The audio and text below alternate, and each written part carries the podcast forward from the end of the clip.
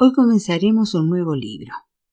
Por primera vez en estos dos años, será un libro que no he elegido yo, sino que fue sugerido por uno de nuestros seguidores, Nicolás, de Chile. Se trata de Los días del arco iris, una novela del escritor chileno Antonio Escármeta, publicada por Editorial Planeta en el año 2011.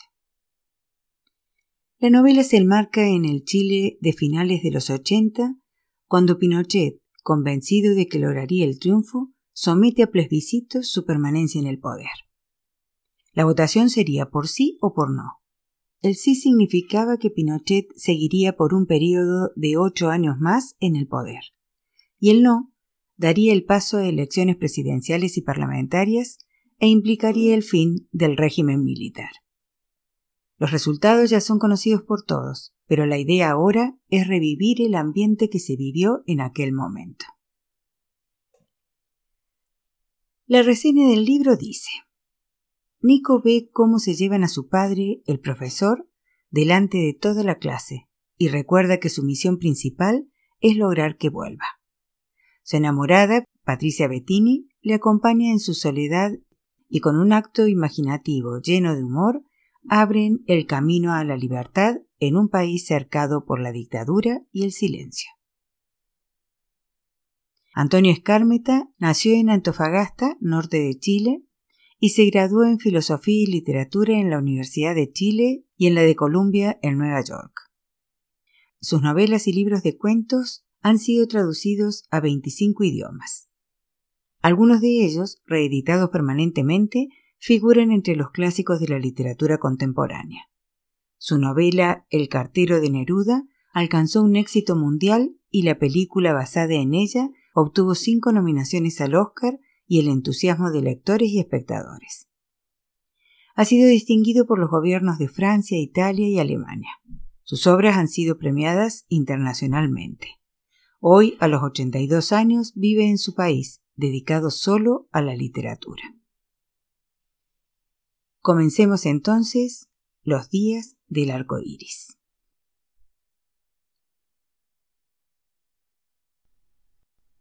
Los días del arco iris de Antonio Escármeta a Roberto Parada Ricci Erano i giorni dell'arco baleno, finito l'inverno tornaba il sereno. El arco iris brillaba en el cielo. Se iba el invierno, llegaba el buen tiempo. Nicola Di Bari. Esta novela obtuvo el cuarto premio iberoamericano Planeta Casa de Américas de Narrativa 2011, concedido por el siguiente jurado. Ángela Becerra, Alberto Díaz, Guillermo Martínez, Álvaro Pombo, Inma Turbo, y Ricardo Sabanes, que actuó como secretario sin voto. La reunión del jurado tuvo lugar en Santiago de Chile el 13 de marzo de 2011. El fallo del premio se hizo público dos días después en la misma ciudad. Resumen. Nico ha visto cómo se llevaban a su padre delante de toda la clase y sabe que tiene que hacer dos llamadas y esperar. Lo llamaban el Plan Baroco. Su enamorada, Patricia Bettini, hija de un conocido publicista, le acompaña, y sin apenas darse cuenta, impulsa a su padre a escuchar las voces de la gente y participar en una auténtica rebelión. Juntos y con un acto imaginativo lleno de humor, abren el camino a la libertad. Una novela de padres e hijos, maestros y discípulos que se las ingenian para devolver los colores y la música a una capital gris. Con la prosa delicada de Antonio Escármeta y la voz de Nico, la novela es una bella historia de ilusión y esperanza en tiempos difíciles. Capítulo 1 El miércoles tomaron preso al profesor Santos. Nada de raro en estos tiempos, solo que el profesor Santos es mi padre. Los miércoles a primera hora tenemos filosofía después de gimnasia y luego dos sesiones de álgebra. Casi siempre vamos juntos al colegio. Él prepara el café yo frío los huevos y pongo el pan en el tostador. Papá toma su café cargado y sin azúcar. Yo le pongo mitad leche y aunque tampoco le echo azúcar, doy vuelta la cucharilla en la taza como si le hubiera puesto. Este mes el tiempo está malo. Hace frío, cae una llovizna y la gente se envuelve las narices con sus bufandas. Papá tiene un impermeable claro, color beige, como los de los detectives en las películas. Yo me pongo sobre el uniforme una chaqueta de cuero negro. Las gotas resbalan en la piel y no alcanzan a mojarme. Al colegio son cinco cuadras. En cuanto salimos del ascensor, papá enciende su primer cigarrillo y se lo va fumando lentamente hasta la misma puerta del liceo.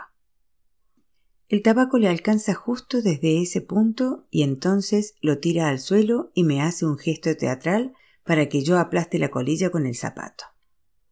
Después pasa a la sala de profesores a buscar el libro de clases y cuando entra a nuestro curso pregunta en qué estábamos la última vez. La última vez estábamos en Platón y el mito de la caverna. Según Platón, los hombres vivimos como zombies mirando contra la pared de una caverna las cosas que pasan, que no son nada más que las sombras de cosas reales proyectadas por un fuego contra el fondo. Esos hombres que nunca han visto las cosas de verdad creen que las sombras son cosas reales pero si salieran de la caverna y vieran las cosas bajo la luz del mismo sol, se darían cuenta de que han vivido en un mundo de apariencias y lo que tenían por cierto es un pálido reflejo de la realidad. El profesor Santos pasa lista antes de volver a Platón y si algún alumno falta, pone un punto rojo al lado de su nombre. Aunque sabe muy bien que fuimos juntos al colegio, cuando llega a la letra S, después de Salas, dice Santos, y yo tengo que contestar presente. Mi padre alega que la casualidad de que me haya tocado filosofía con él no me exime de ninguna de mis responsabilidades, incluso esa cosa tan absurda de contestar la lista. Dice que si no estudio, por muy hijo suyo que sea, igual me va a rajar. A mí me gusta la filosofía, aunque no quisiera ser profesor como el papi porque hay que levantarse temprano, fumar cigarrillos negros y además ganar poca plata. Antes de iniciar la clase mi padre se limpia las solapas por si le hubiera caído un poco de ceniza. Luego lanza su frase favorita. ¿Por qué hay ser y no más bien la nada? Y agrega. Esta es la pregunta del millón de dólares. Y esta es, en el fondo, la única y gran pregunta de la filosofía. La pregunta que a mí me aflige en estos días es que si hay ser, tiene que ser un sentido que haya ser, porque si no hubiera un sentido, daría lo mismo que no hubiera ser. Mi polola Patricia Bettini dice que el sentido del ser es estar siendo nomás, es decir, sin finalidad de ningún tipo, y me pide que no me complique tanto y que sea espontáneo. Ella es como hippie. Justo el martes en la noche antes de que agarraran preso al papá, yo le planteé el pensamiento de Patricia Bettini y el papá se indignó. Le echó dos veces sal a la sopa y luego la apartó y dijo que no la tomaría porque estaba demasiado salada. Yo encendí la televisión, pero la primera imagen era de Pinochet besando a una anciana y la apagué antes de que el papi la viera. Aprovechó para decirme que no tuviera tanta confianza en la Patricia Bettini, porque si ella piensa que el ser es lo que el ser va siendo nomás, se le escapa algo que a ninguna chica inteligente se le puede olvidar, y es que los hombres tienen conciencia. Los hombres son el ser y simultáneamente piensan el ser, y por lo tanto con su pensamiento le pueden dar un sentido y una dirección al ser. En buenas cuentas, establecer valores absolutos, aspirar a esos valores. El bien es el bien, la justicia es la justicia, y no puede haber justicia en la medida de lo posible. Según el papi, lo que importa es la ética. ¿Qué hacer con el ser?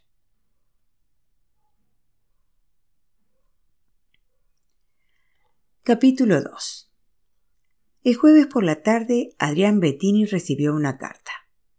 No la traía el cartero del barrio, sino dos funcionarios jóvenes con insignias de policías bajo la solapa, que tocaron brevemente el timbre y le sonrieron a la empleada cuando pidieron entregarle la carta personalmente al dueño de la casa. El joven Nico Santos, invitado en la ocasión a tomar té, vio la escena desde el comedor y luego se detuvo en la mirada que Patricia Bettini le dirigió cuando su padre, con tranco informal y resignado, avanzó hasta la puerta vestido con una desteñida casaca de lana. Tras firmar y anotar el número de su cédula de identidad en el cuaderno que los despreocupados jóvenes le extendieron para que certificara la recepción del documento, rasgó el sobre y se introdujo en el contenido. Como adivinando que su hija y Nico le preguntarían de qué trataba la misiva, se adelantó a ellos y les dijo que era una citación del ministro del Interior para asistir mañana a las diez al edificio de la sede de gobierno del general Pinochet. Patricia Bettini no pudo evitar un sobresalto. Su padre había estado dos veces en la cárcel y en una ocasión matones no identificados lo habían raptado y agredido hasta dejarlo inconsciente. El hombre pidió a su esposa Magdalena que se le uniera a la mesa del té y tras agitar largamente la cucharilla en su taza confesó que dudaba entre presentarse al día siguiente a la cita con el dictador o hacer ya mismo, deprisa, una maleta con un poco de ropa y esconderse por algunos días en casa de amigos. Patricia Bettini le recomendó que se escondiera. Su esposa le recomendó que acudiera a la cita. Era mejor enfrentar las cosas que pasar una vida escondida. Nico Santos le puso una porción de palta molida a sus tostadas y la expandió con el cuchillo por la superficie. Era tal el silencio que ese ínfimo movimiento sobre el pan le pareció estridente.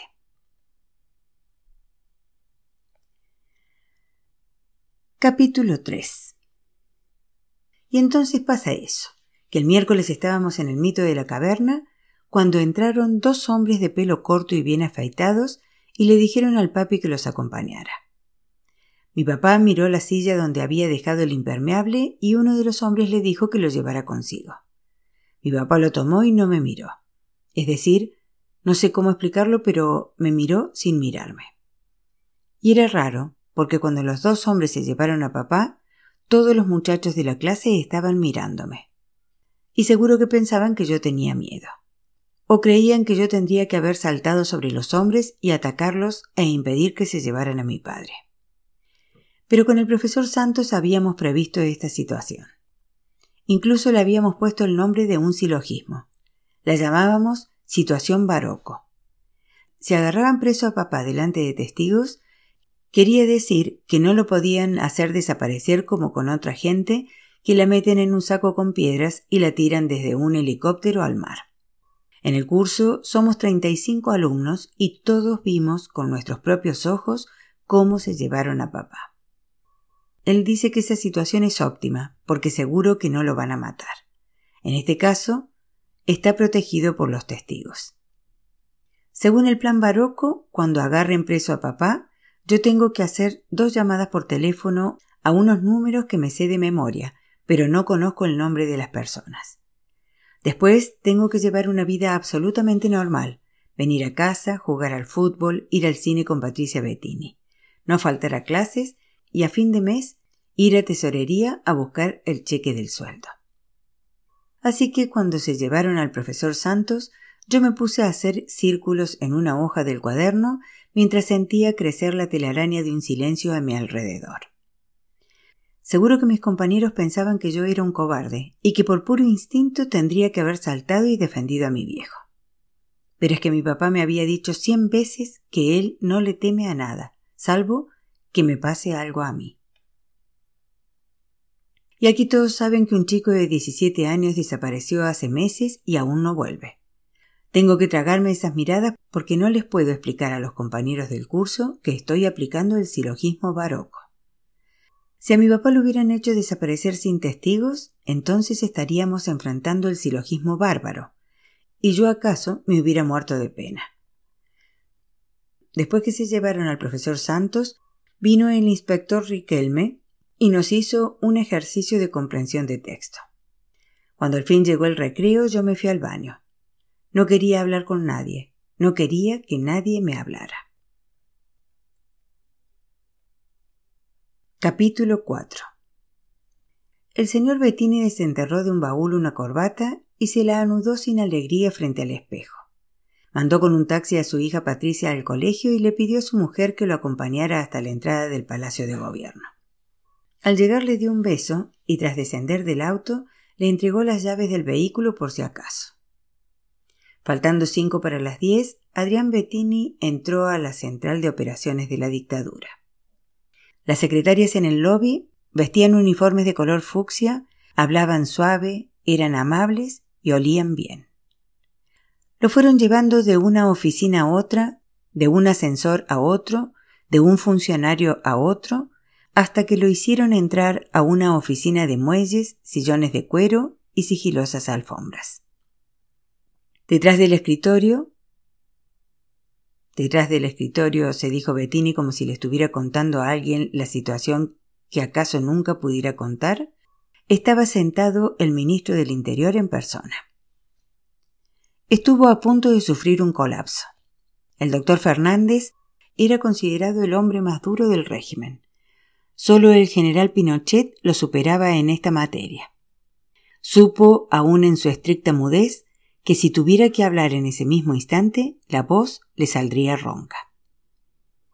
El ministro del Interior le sonrió. Le agradezco que haya venido, don Adrián. Quiero informarle que dentro de dos meses el gobierno realizará un plebiscito. ¿Por qué sonríe? El hombre trató de corregir la mueca de su labio. Apretó sus manos en los bolsillos de la chaqueta al contestar. ¿Un plebiscito como el de 1980, ministro? El plebiscito del 80 no fue fraudulento. Pinochet lo ganó con el 70% de los votos. Pero comprendo bien que ante una cifra tan contundente, usted como izquierdista recurra a los lugares comunes de la demagogia y nos acuse de fraude. Bettini se frotó la solapa como si tuviera una mancha de ceniza. Estar discutiendo con el ministro del Interior le comenzaba a dar un inesperado aplomo. Si en cualquier momento lo iban a matar o torturar, daba lo mismo lo que dijera. Una suerte de veloz dignidad suicida ocupó su boca antes que su pensamiento. Perdone si le di esa impresión, ministro. Es que la gente piensa mal cuando en un plebiscito no hay partidos legales que tengan representantes en las mesas de sufragio, cuando los votos solo los cuentan los funcionarios de gobierno, cuando no hay tribunal calificador de elecciones y cuando no se permite una prensa independiente del gobierno para publicar la opción contraria a la de ustedes. Pero aparte de esos detallitos, el plebiscito que ganó Pinochet debe haber sido limpio. El ministro se balanceó en su sillón giratorio y sonrió con una dentadura perfecta que lo hacía parecer más joven. Ahora todo será a pedir de boca. Queremos que el plebiscito del 5 de octubre sea irreprochable e insospechable. Se admitirá a opositores en las mesas de votación se contará con equipos de nuestros enemigos políticos en los centros computacionales, no rechazaremos a los observadores extranjeros y a partir de mañana se levantará el estado de sitio en todo el país. ¡Qué bien! ¿Y qué se va a votar? ¿Sí o no? ¿Sí o no? Sí significa que usted quiere que Pinochet siga otros ocho años como presidente. No que usted quiere que Pinochet se vaya y que haya elecciones presidenciales entre varios candidatos dentro de un año. Elecciones. Y eso no es todo. Como queremos legitimar democráticamente a Pinochet ante todo el mundo, vamos a permitir que un día la oposición haga propaganda por el no a Pinochet en nuestra televisión. En la televisión. El ministro le extendió un vaso de agua mineral burbujeante. No le tengo champán para que celebre, pero sírvase esta agüita. Bettini tenía la boca tan seca que antes de tragar un sorbo hizo un discreto buche con el agua en la boca. Bien, ministro. Lo felicito por estos arrebatos democráticos. ¿Le puedo preguntar ahora por qué me citó? El funcionario se levantó con gesto solemne y enigmático y estuvo acariciando un rato las borlas que adornaban los cortinajes de su ventanal. Sé que usted es un convencido enemigo de nuestro régimen, le dijo dándole la espalda. Sé también que en una ocasión personal de mi dependencia lo ha amedrentado. Amedrentado. Qué notable eufemismo, señor Fernández. El ministro le dio ahora la cara y agitó un dedo frente a su nariz. Para su conocimiento le informo que a esos funcionarios le llamé severamente la atención. Mi clavícula quebrada se lo agradece, y ahora me podría decir qué quiere de mí. Fernández juntó las palmas de las manos y puso los dedos por encima de la quijada. Hace unos quince años yo era empresario de Coca-Cola, y usted ganó mi admiración como publicista cuando hizo una campaña de la competencia para un nuevo refresco, Margot, que tenía un sabor raro, un gusto amargo. Era muy difícil introducir en el mercado una bebida de sabor amargo porque todo el mundo estaba acostumbrado a refrescos dulces. ¿Recuerda? Me acuerdo, señor ministro. ¿Recuerda cuál fue el lema de esa exitosa campaña? Sí, Margot, amarguito como la vida. Genial, Bettini, genial. No me diga que me mandó a llamar para felicitarme por un eslogan de hace quince años. El ministro refregó el puño derecho en la palma de su otra mano. No, pero ahora tengo un producto que vender que le resulta amargo a la población. Otros ocho años de Pinochet. Bettini dudó entre sonreír o dejar el rostro impávido. Ministro, ¿qué me está proponiendo? Como supongo que la oposición lo designará director creativo de la campaña para el no a Pinochet, le propongo que sea usted el jefe de la publicidad de nuestra campaña por el sí. ¿Sí a Pinochet? Sí a Pinochet. Hubiera esperado cualquier reacción suya a semejante propuesta menos una sonrisa. Créame que me siento aliviado. ¿Por qué sonríe? El padre de Patricia Bettini apretó con tres dedos el tabique de su nariz como si quisiera calmar una neuralgia. ¿Qué vueltas tiene la vida?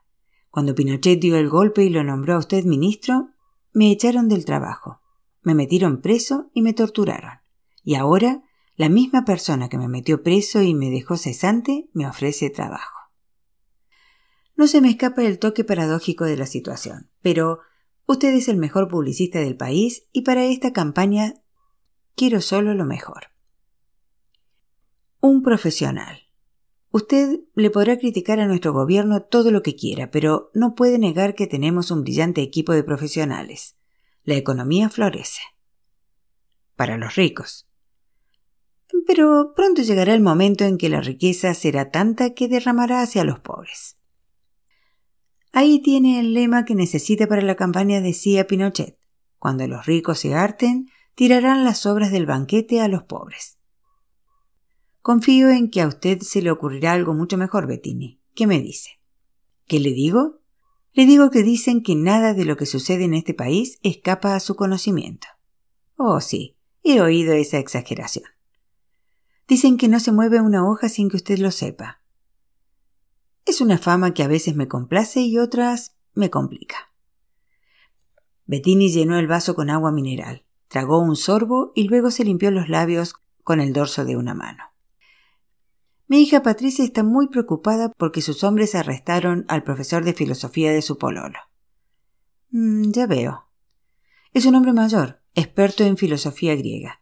No es un peligro para nadie, un hombre viejo tan viejo que vendía calugas en el circo romano? El ministro se golpeó los muslos celebrando su salida con una carcajada y enseguida abrió un archivador de color verde. Ya no es joven. Perdone mi broma, Bettini. Eh, mucha gente se preocupa sin motivos. A veces mis hombres hacen un par de preguntas de rutina y los detenidos vuelven a casa tan campantes. Ministro, hay más de tres mil desaparecidos.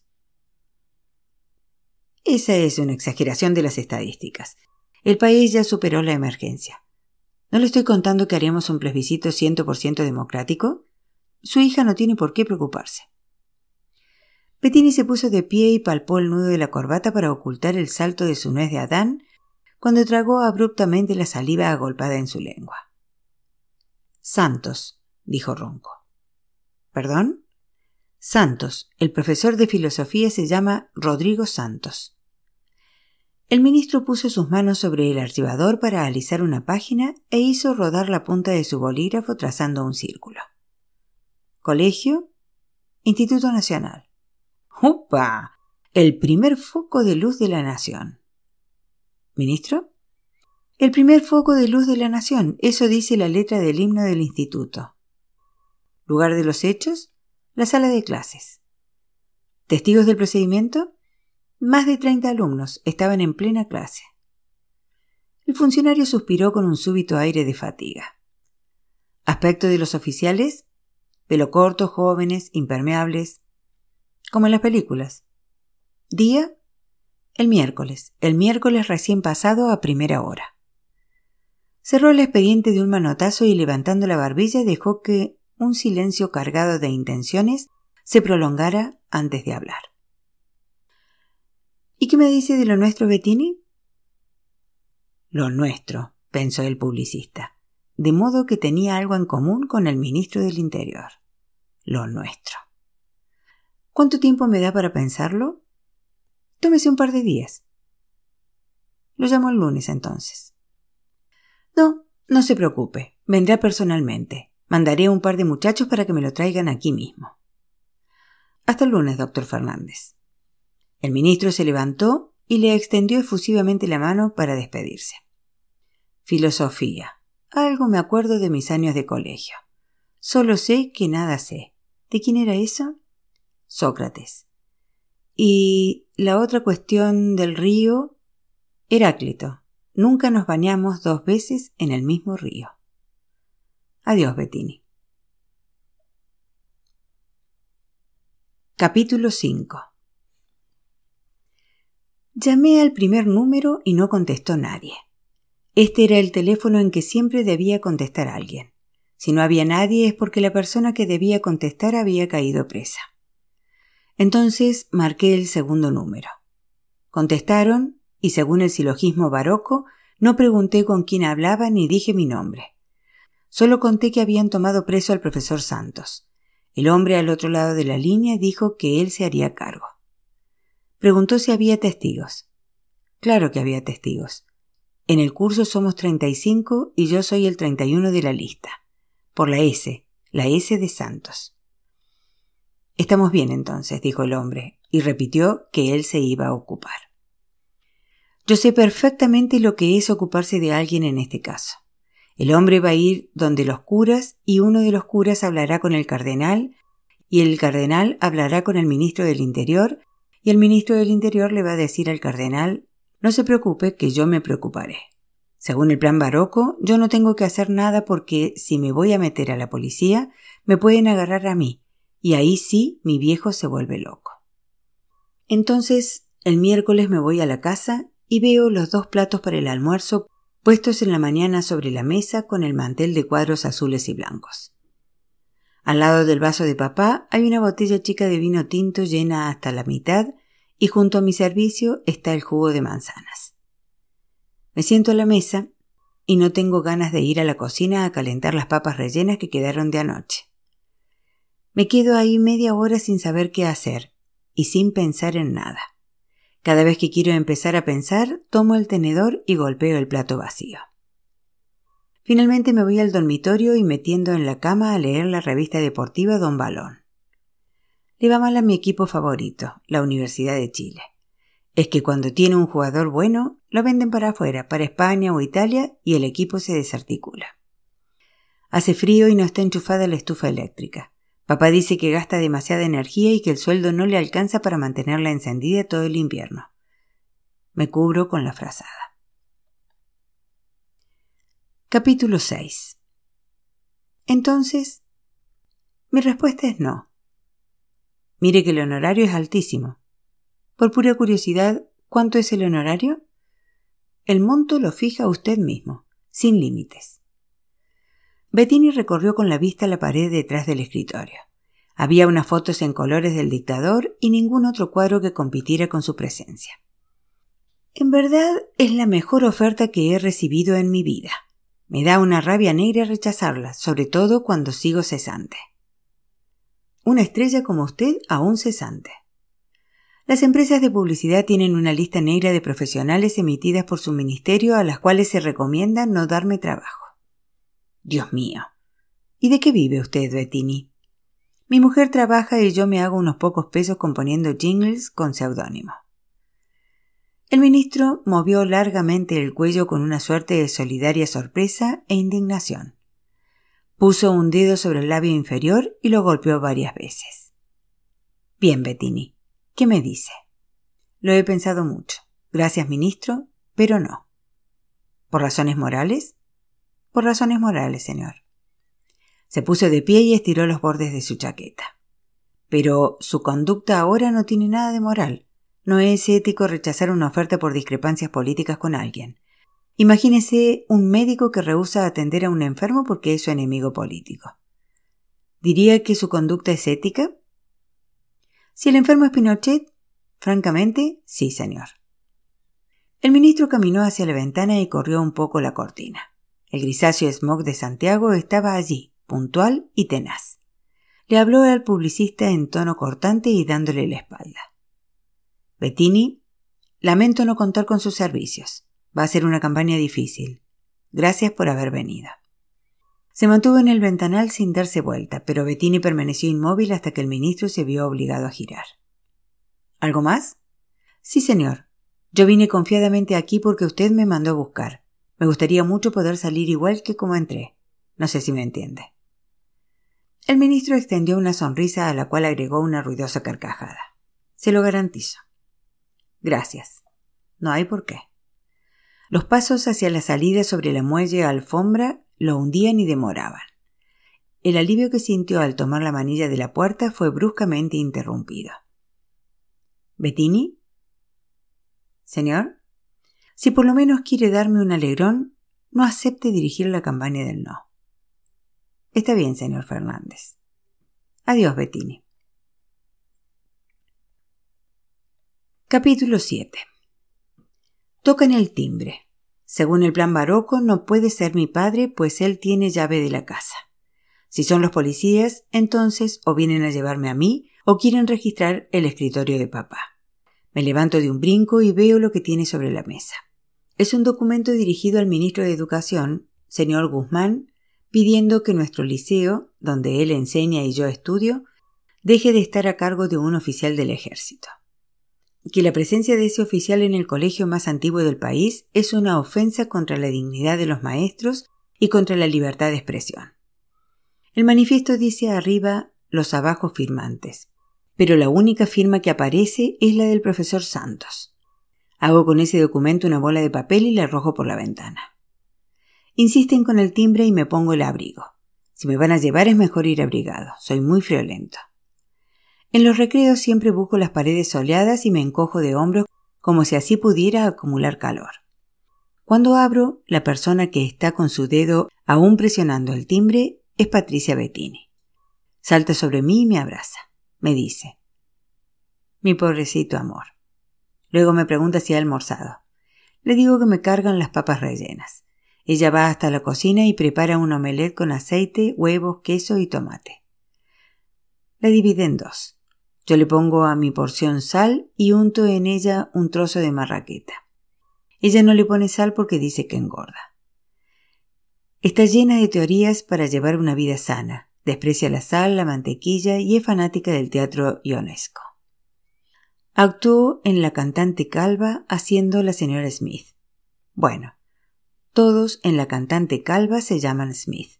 Pero ahora, cuando salga del colegio, no va a estudiar teatro, sino arquitectura. Tenemos que encontrar a tu padre, me dice. ¿Cómo? Preguntando en todas partes. Yo hice lo que tenía que hacer, y le cuento todo lo del silogismo barroco. Ella escucha con atención y niega moviendo la cabeza. En estos casos, lo que pueden hacer algo no son la gente buena porque todos tienen miedo. Hay que tratar de que los otros hagan algo. ¿Los malos? Nadie es ciento por ciento bueno ni totalmente malo. Mi papá piensa que tú no tienes principios y que una persona ética debe tener principios. Tengo principios. Mi principio es que quiero a tu papá y te quiero a ti. Eso no son principios, son sentimientos. Bueno, entonces mis principios son sentimientos.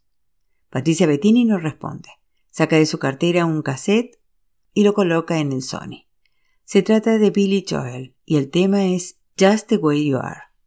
Está en inglés y va así. Mira, no cambies por complacerme, no creas que por serme tan familiar ya no me gusta mirarte. No te abandonaría en tiempos difíciles, jamás lo haría. Me diste los años buenos, tomo también los años perros, porque me gustas tal cual eres.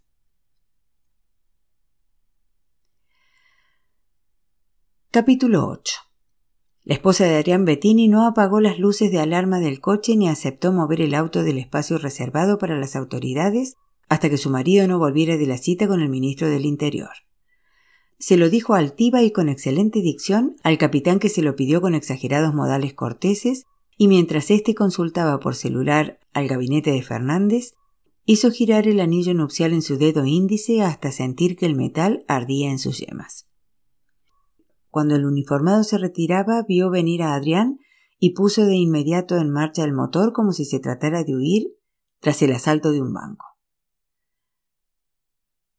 ¿Cómo te fue? Le preguntó al bordear la Plaza Italia mirando por el retrovisor para ver si lo seguía. Ya lo ves, estoy vivo. ¿Insistió para que trabajaras por el CIA Pinochet? Exactamente. Aunque no había luz roja en el semáforo, Magdalena detuvo el coche ignorando los bocinazos de los autos que protestaban a sus espaldas. ¿Y? Bettini sonrió. Buscó su registro más grave para imitar el bozarrón de Fernández. Su conducta ahora no es ética. ¿De dónde sacó que tú podrías trabajar para ellos? Algún computador les informó de que yo sería el mejor publicista del país. Claro que lo eres. Pese a que hay unanimidad entre el computador y mi esposa, nadie me da trabajo. ¿Quieres que yo maneje? Los bocinazos se arreciaban y Magdalena hizo partir el coche con brusco asalto. ¿Qué le dijiste finalmente? No, gracias. ¿De buenas maneras? del modo más cordial. ¿Y el que te dijo? Bettini, por lo menos me daría un alegrón si no acepta dirigir la campaña por el no. Ahora fue Magdalena quien sostuvo una eterna sonrisa en sus labios. En cuanto anunciaron por la radio que habrá un plebiscito, don Patricio llamó para ofrecerte dirigir la campaña del no. Dios mío. Tienes que aceptar, estaría muy orgullosa si lo hicieras. Magda, si lo acepto, no le voy a dar un alegrón al ministro del Interior y tú sabes lo que eso significa. Si eres el jefe de publicidad del no, tu propia visibilidad te protege. No pueden escenificar un plebiscito democrático y matar al jefe de la campaña de la oposición. Bettini se frotó con fuerza los párpados. Todo era tan contundentemente cotidiano y real, y sin embargo, aún tenía un resto de esperanzas de que fuera un mal sueño.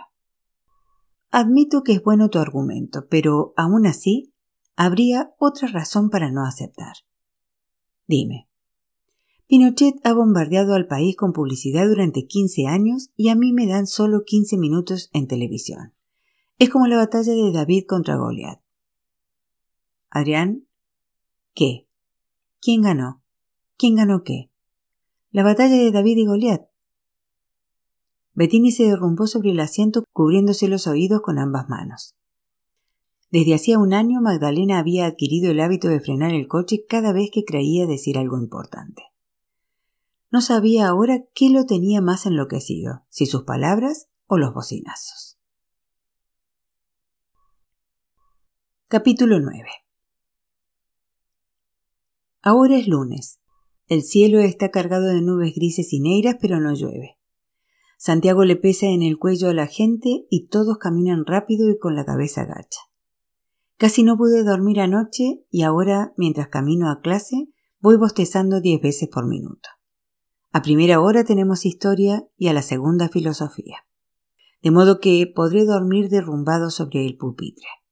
Cuando llego a la puerta del colegio, vuelvo a acordarme de papá y me pregunto si tendrá tabaco negro y si lo dejarán fumar. Veo un pucho tirado sobre la baldosa y lo muelo con la suela del zapato. A la hora de filosofía entramos a clase sin formarnos en el pasillo. Un par de compañeros me golpean en el hombro y me enrollo la bufanda azul en el cuello. Hace un frío de lobos. Para evitar conversar con mi compañero de banco, saco mi estuche y comienzo a afilar un lápiz con el sacapuntas metálico.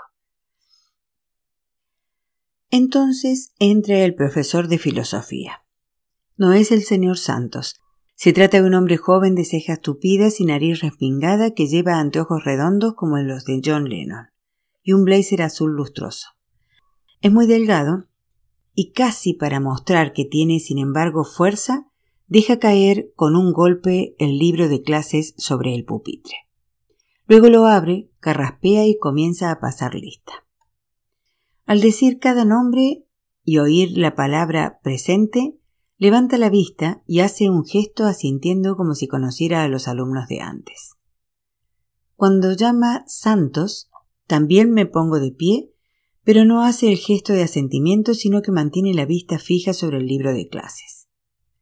Luego vuelve a mirar el 32, Tironi, al 33, Vázquez, al 34, Váquez y al 35, Zabaleta. Toma un pedazo de tiza desde el depósito en el pizarrón, lo tira al aire y lo recoge en la mano sin mirarlo. Ese gesto lo hace parecer aún más joven. Luego dice, Me llamo Gabriel Valdivieso, como el champán Valdivieso. He visto las anotaciones del profesor Santos y sé que ya pasaron los presocráticos y Platón, de modo que hoy comenzaremos con Aristóteles. La ética de Aristóteles. Anoten. Ninguna de las virtudes éticas se produce en nosotros por naturaleza, ya que ninguna cosa natural se modifica por costumbre. Por ejemplo, la piedra que por naturaleza cae hacia abajo si la soltamos. Y no se podría acostumbrar a la piedra a moverse hacia arriba. Aún tirándola diez mil veces a lo alto, las diez mil veces terminaría cayendo hacia abajo. En cambio, las virtudes no se producen ni por naturaleza ni contra naturaleza, sino porque el hombre tiene aptitud natural para recibirlas y perfeccionarlas mediante la costumbre. Así, practicando la justicia nos hacemos justos. Y nuestra actuación en los peligros y la costumbre de sentir coraje o tener miedo es lo que nos hace a unos cobardes y a otros valientes.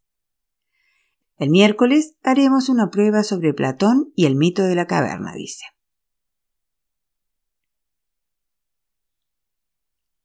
Capítulo 10 Antes de que metiera la llave en el cilindro, Magdalena le abrió desde adentro de la puerta.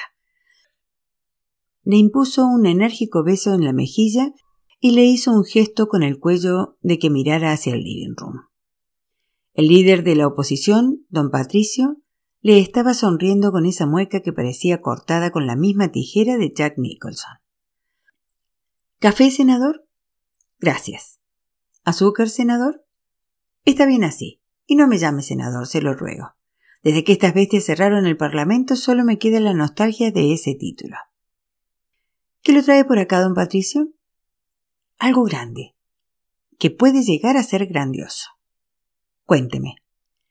Pinochet está a punto de autorizar que para el plebiscito del 5 de octubre la oposición pueda hacer 15 minutos de campaña para votar contra él en la televisión verdaderamente increíble.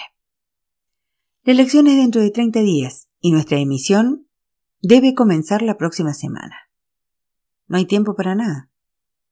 Bettini se palpó el bolsillo de la camisa y estuvo a punto de sacar un cigarrillo, pero de pronto le pareció ofensivo fumar ante tan gran personaje. Mantuvo el paquete entre las manos acariciando la cubierta de celofán. Esa es la estrategia del dictador. Golpear rápido, Así el enemigo no alcanza a reaccionar. Para darle trascendencia a sus palabras, se puso de pie. Amigo Bettini, en nombre de los 16 partidos concertados para votar contra Pinochet, le vengo a proponer que sea el jefe de la campaña del no. Adrián Bettini también se puso de pie y le hizo un gesto amable a su hija y esposa para que abandonaran el living. Leyó en los labios de Magdalena lo que decía bajo su sonrisa. Anímate. Una vez a solas con don Patricio, le espetó sin diplomacia. ¿Cuánto es el honorario? El honorario es ad honorem. ¿Qué dicen las encuestas? Las nuestras, que podría ganar el no. Las de ellos, que gana el sí. ¿Y usted qué cree? No lo sé, pero le puedo asegurar que nuestras encuestas no están maquilladas para autocomplacernos. En Chile hay descontento e ira contra Pinochet y ese descontento es mayoritario. Pero el problema es que este plebiscito lo decidirán los que hoy están indecisos. ¿Hay indecisos en Chile después de 15 años de terrorismo? Pinochet tiene a medio mundo convencido de que si pierde, Chile se irá al carajo. Tiene arrastre entre las personas que no tienen un buen recuerdo del derrocado gobierno socialista. Usted fue enemigo de ese régimen socialista y fue uno de los demócratas cristianos que promovieron el desorden que alentó el golpe militar. No es hora de reproche. Ahora usted y yo estamos en el mismo equipo, contra Pinochet. Bettini se dejó caer en el sofá y se mantuvo mirando sombrío el café que aún no había probado. A su vez, don Patricio se sentó comedidamente y torció el cuello estudiándolo con un gesto expectante. Me alegra oírlo. Pero ahí veo el gran problema por el cual no puedo aceptar hacerme cargo de la publicidad del no. Explíquese. Porque el frente que apoya al no está compuesto por 16 partidos. Es un conglomerado tan amplio que no se puede pensar que tenga identidad. Y la publicidad necesita definir con claridad un producto. El éxito no se logra con vaguedades. Son tantos los partidos detrás del no que ni siquiera yo los conozco. ¿Y usted? Son 16, más los comunistas que apoyan pero no están en el bloque. A ver, enumérelos. Bueno, estamos nosotros, demócratas cristianos, los socialistas, los socialdemócratas, los liberales, los... ¿No podría ahora decir etcétera? ¿Y usted quiere que de esa masa abigarrada de tendencias tan diferentes yo saque un concepto publicitario claro? Si no supiéramos que es el mejor, no habríamos acudido a usted. El publicista se levantó víctima de una súbita comezón que lo hizo rascarse el cuello. Corrió la cortina y miró la cumbre nevada de la cordillera de los Andes. Qué curioso país que es Chile. A pesar de que soy el mejor publicista, estoy cesante en un país en que todo es publicidad. Por buen publicista me amenazan, me meten preso, me torturan, me tiran de vuelta a la calle marcado a fuego. Cuando me ofrecen un trabajo que no puedo aceptar, es el mejor sueldo del mundo. Cuando me ofrecen una campaña que debería aceptar, el sueldo es ad honorem. El senador avanzó hasta la ventana y puso sobre su hombro una mano fraternal. Su cuadro privado calza muy bien en el cuadro público. Una feroz dictadura que agarró el poder a cañonazos, bombardeos aéreos, tortura, prisión, terror, exilio, decide perpetuarse en el poder no por las armas, sino con el gesto versallesco de someter la continuidad del régimen a un plebiscito. Y como coronación de la ironía nos ofrece a los opositores 15 minutos en la televisión por primera vez en 15 años de censura total para que convenzamos al pueblo de que vote contra el dictador. Se van a legitimar internacionalmente como una democracia. Y la única manera de evitar eso es que le salga el tiro por la culata. Es decir, señor Bettini, que usted haga que gane el no. ¿Qué me dice? El publicista cerró los ojos y se frotó fuertemente los párpados como si quisiera borrar una pesadilla. Querido senador, no tengo ningún optimismo de que gane el no.